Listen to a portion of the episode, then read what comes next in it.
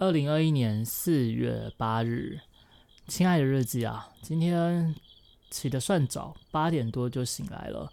可是因为全身酸痛，我也不知道为什么，所以在床上赖了蛮久的。加上因为今天就是这阵子就没有要做当冲嘛，所以就在床上划划手机，然后看一下盘势。我今天盘是很刺激啊，先往下杀了之后又往上突破，然后再来一个拉回平盘，再接着突破前高。这阵子的盘常常都是这样子刷洗，最后方向其实出来的时候你要进场也太慢了，呃，然后可以吃的点又很少，所以没有做是好的啦。可波段单是在里面就是了，对，波段单那就是反正放长去看。啊，今天早上操作部分就这样，呃，其他就是在做那个海奇的虚拟单呢。虚拟单就是也没有什么好说。然后早上拍了一部影片，今天拍的是 SUM，SUM，呃，因为更新出了一些鲨鱼啊之类的，所以就跑去玩，结果还是跟以前一样，蛮无聊的。对他大部分时间都在走路，我一直搞不懂官方是没有意识到他这款游戏的问题在哪里吗？他整个的步调都很差，然后物资也非常的少，就很没有生存感，比较像是一个走路收东西游戏。那僵尸也太弱，数量也不够，整个玩起来是蛮闷的。但我还是把它拍完了，因为毕竟是有改版。所以稍微试玩了一下，只是结果还蛮不尽人意的啦。然后拍完之后，今天就带鱼仔去吃麦当劳，因为他有那个抽到什么加一元多一件，然后他已经还好几天了，所以就带他去吃，同时也顺道去还书，然后借了新书，还在麦当劳看了一下，呃，看了一两个小时的书才回来吧。其实，在麦当劳看书也是挺棒的一件事情。今天看的书原本是要看上次在讲跟那个就是谬误有关的嘛，但是后来我选的是另外一部，这部叫做《牛会不会下楼梯》，娱乐性最高的科学常识，它是一本科普的书。哦，所以今天等一下会来讲一下，里面有一些内容还蛮有趣，而且都是那种小章节、小章节。就读起来不会费力啊。然后下午回来之后，稍微休息了一下，就睡个午觉，就来去开直播。今天开两次直播，第一次直播原本是那个原本是要开恶灵古堡，但是恶灵古堡连不上，不知道为什么。他说我没有没有连接网络，所以我就只好来玩另外一款。另外一款游戏其实跟动森。动身的类型是相似的啊啊，但是风格又蛮大的不一样，蛮有趣的一款啦。只是他要花一点时间，每天每天玩。然后今天观看非常的惨，可是我我的那个玩起来是很开心的。再加上有观众有抖内，然后说就是很喜欢我们这一直这样拍一些特别的游戏。所以算是受到一些鼓励了吧，哪怕现在频道是在衰退的，但至少做的东西是自己喜欢，然后也有不少观众也是很喜欢我们拍的东西，那就值得继续做下去啦。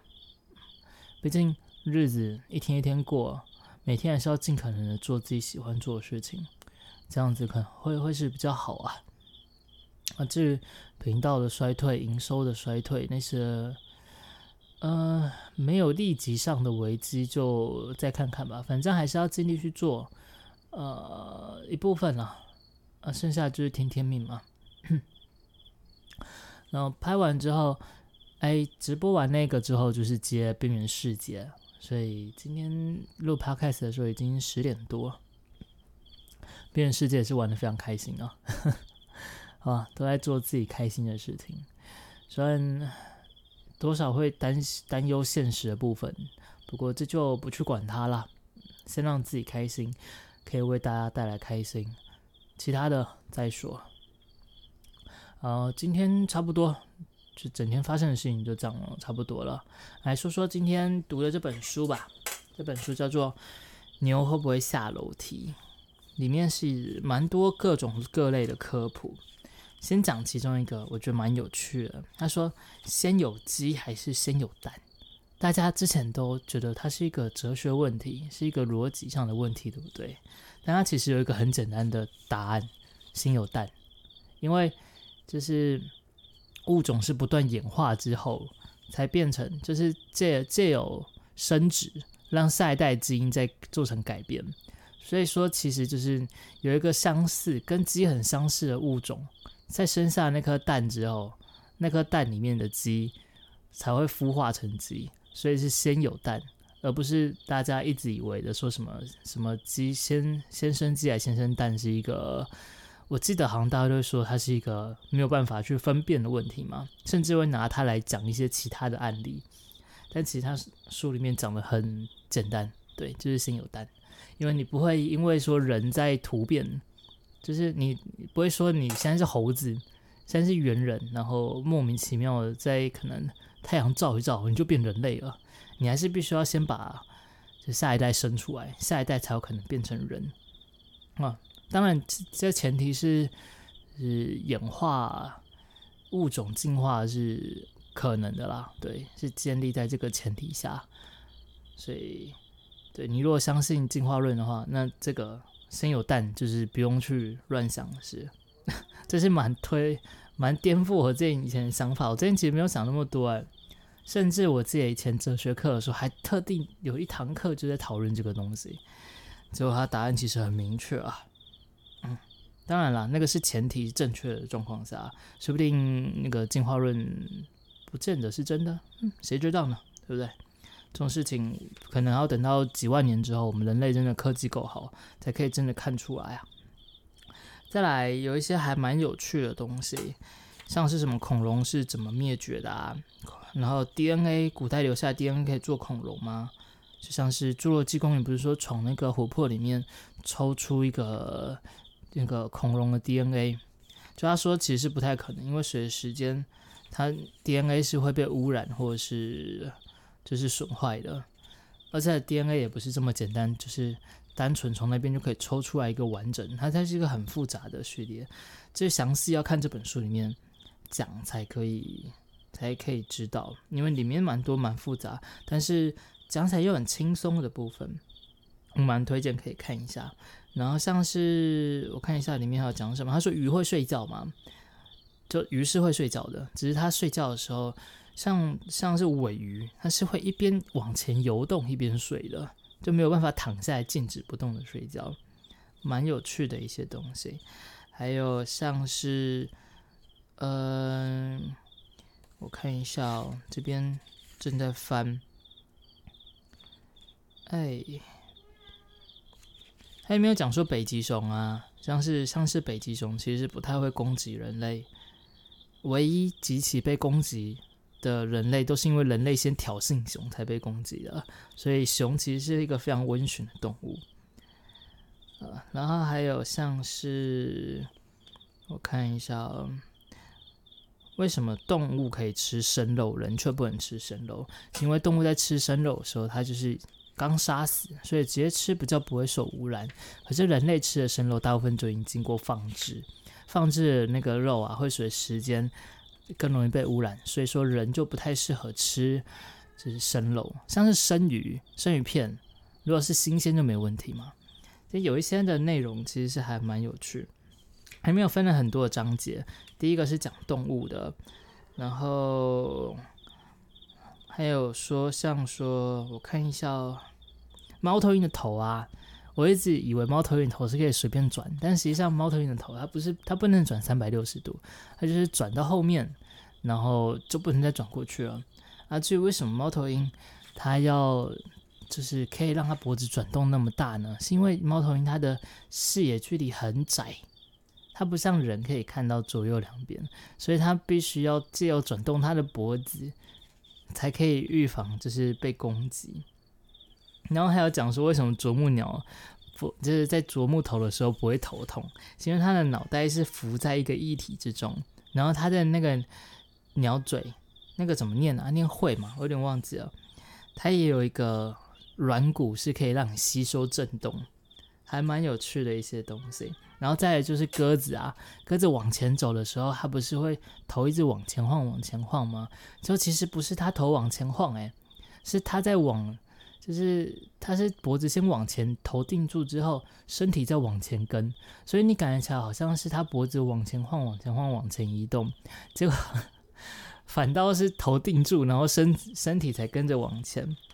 哦，我还特地去看那个影片，发现哎，真的耶，就这有一些。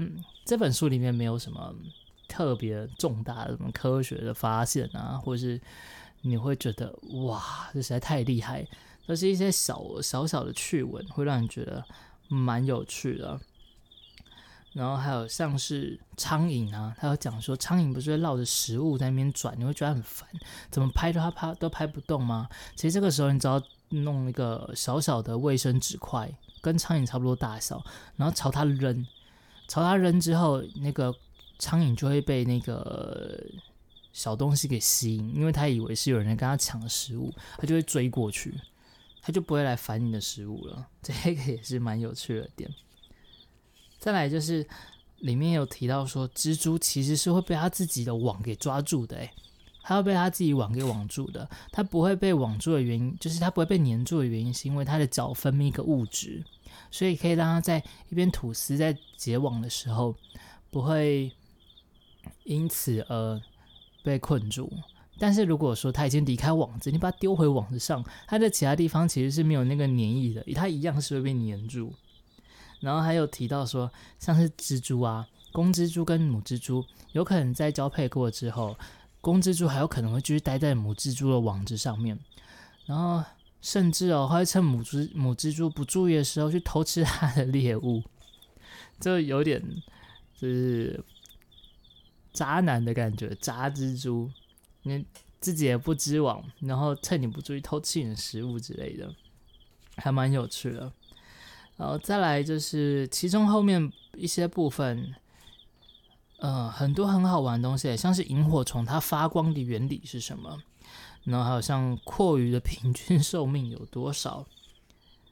然后还有一个我觉得蛮惊讶是，他说有一种蚂蚁，有一种印度的跳蚁，它可以跳起来的时候到一公尺高哦，蚂蚁哦往上跳可以跳一公尺高，所以代表说，如果说它现在是一个人类大小的话，它一跳就可以跳上一栋房子，就是轻而易举哎。所以，如果以后我们可以知道原理之后，去研发相关的科技，人类说不定也可以做到这一点。那是真的很厉害啊，非常厉害。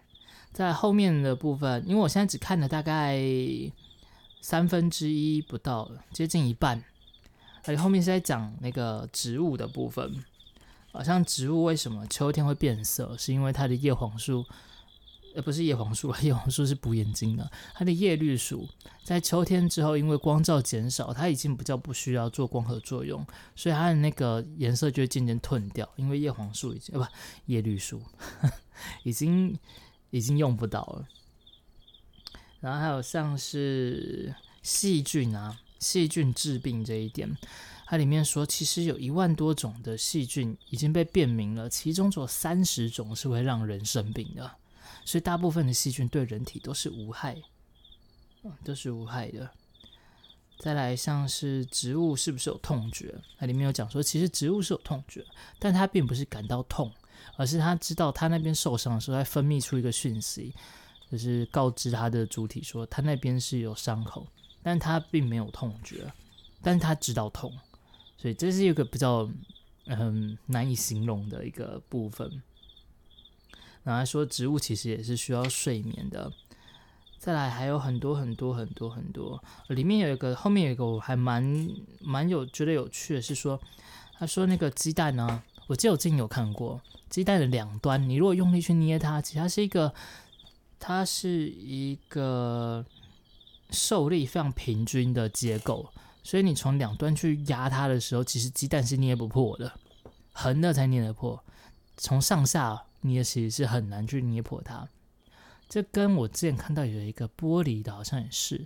他说有一种玻璃，它制作方式就前头看它看起来像是一个蝌蚪，前面是大个的，然后尾端细细小小的，前面其实是就是非常非常坚硬，哪怕是用子弹打它都不会碎掉。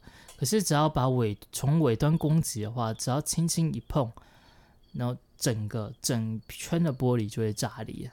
所以其实有很多物理上面的东西是那个知识是非常非常优秀、非常有趣的。它好像是浸过醋的蛋啊，其实就会因为平常鸡蛋不是摔地上都破了吗？可是浸过醋的蛋，它的那个蛋壳会被它的蛋壳被融化掉，剩下里面薄膜，然后再加上因为它里面一些渗透的原因，所以导致被醋浸过蛋。其实你来丢地上，它其实不会弹，它不会破掉嘞，啊，会弹起来了，呃，还蛮有趣的。我今天讲过几次有趣的，这本书真的还蛮多有趣的部分。但是这本书应该已经绝版，可能是要在图书馆才有办法借得到吧。像我今天这本我也是用借了。然后后面的部分我还没有看，后面是在讲人体，然后讲一些跟生活上的，我觉得应该是会，嗯，跟前面一样有趣。前半部主要都是在介绍一些动植物啊，介绍一些物理上面的，像是第三章是在讲视觉上面的，跟镜子相关的一些呃一些问题。然后等我明后天或是之后看完的话，我们可以再把下半段的内容稍微解释，跟就是跟大家聊聊。好了，那今天讲书的部分就到这边了啊。然后原本说要讲的那个逻辑那一本，应该是明后天好会来来看看吧，来说说。啊，接着就是要讲自己今天担心跟期待的事情。担心的事情还是依然是就是呃生活上面赚钱的部分啊，担心赚钱的部分，呃，担心 YouTuber 的频道越来越不行。嗯，然后担心操作的那个波段单，然后担心生活费，现在是在控管生活费。其实我觉得这是一个很好的练习。像我以前这几年了，这几年其实生活费都没有什么去顾顾它，就我们会我们的那个理财方面会先把钱该存的要做别的用途的，全部都会先在。月初的时候就先分出去，而剩下的部分我们就是随意花，啊花到剩下的再存起来，这样。当然开头会先存一次啦，就是开头存，然后扣掉必要支出，扣掉投资的部分，剩下的生活费用到剩了，然后再额外存。啊，如果用光了那就算了。嗯，但是因为现在整个收益缩减所以现在就变成说。虽然说还是一样，先扣储蓄的钱，然后房租什么、校清费什么的，必要的开支，猫咪的那个饲料费什么，全部都会先扣好。扣完之后，剩下的钱就变成说要分配每个礼拜花费的金额。呃，每个礼拜花费，至于但是每个礼拜花费的金额其实都还在拿捏，有时候都会觉得不够。可能是因为就是在分配上还是要再练习了，所以其实这一次这样子就是整个的往下衰退，对我自己控制金钱的部分也是一件很有帮助的事。嗯，所以就是每个月的现金部位可以用多少，然后信用卡的部位可以用多少，每个礼拜就可以控制好，这样也进一步的知道自己究竟花在哪些上面比较多。可其实我们花钱就就大概是那个样子，嗯，对，所以还好，对也好，就当做是一个练习吧。如果说之后可以控制好自己每周花费的金钱金额，然后再做一些规划。如果以后频道有在上去，或是呃其他的部分，反正总之生活如果有在变得更好的话，那我这部分的花费我也可以控制住。这样可以存下更多的钱，或者捐更多的钱也不错。不过现在有一个我还蛮自豪的是，哪怕现在就是收益少了，生活费缩减了，但是我们每个月捐的钱还是一样。但以后如果再更低的话，我就不知道该，可能还是必须要适度的缩减了。但现在还是有坚持住，我想这是我自己觉得蛮棒的一点吧。哇，哪怕是生活费不行了，该捐的钱、该回馈的，我们还是有持续在做。嗯，我觉得虽然说不能说太过度，像是我。有看到有一些人是他除了吃饭之外，剩下的钱都存起来去做善事。我觉得那样的人太伟大，我也不是这么伟大的人。但是适度的回馈社会是真的，我觉得很棒的一件事情。所以我觉得我现在可以坚持住是很棒。那如果之后如果再往下掉的话，就是要考验我自己的意志了。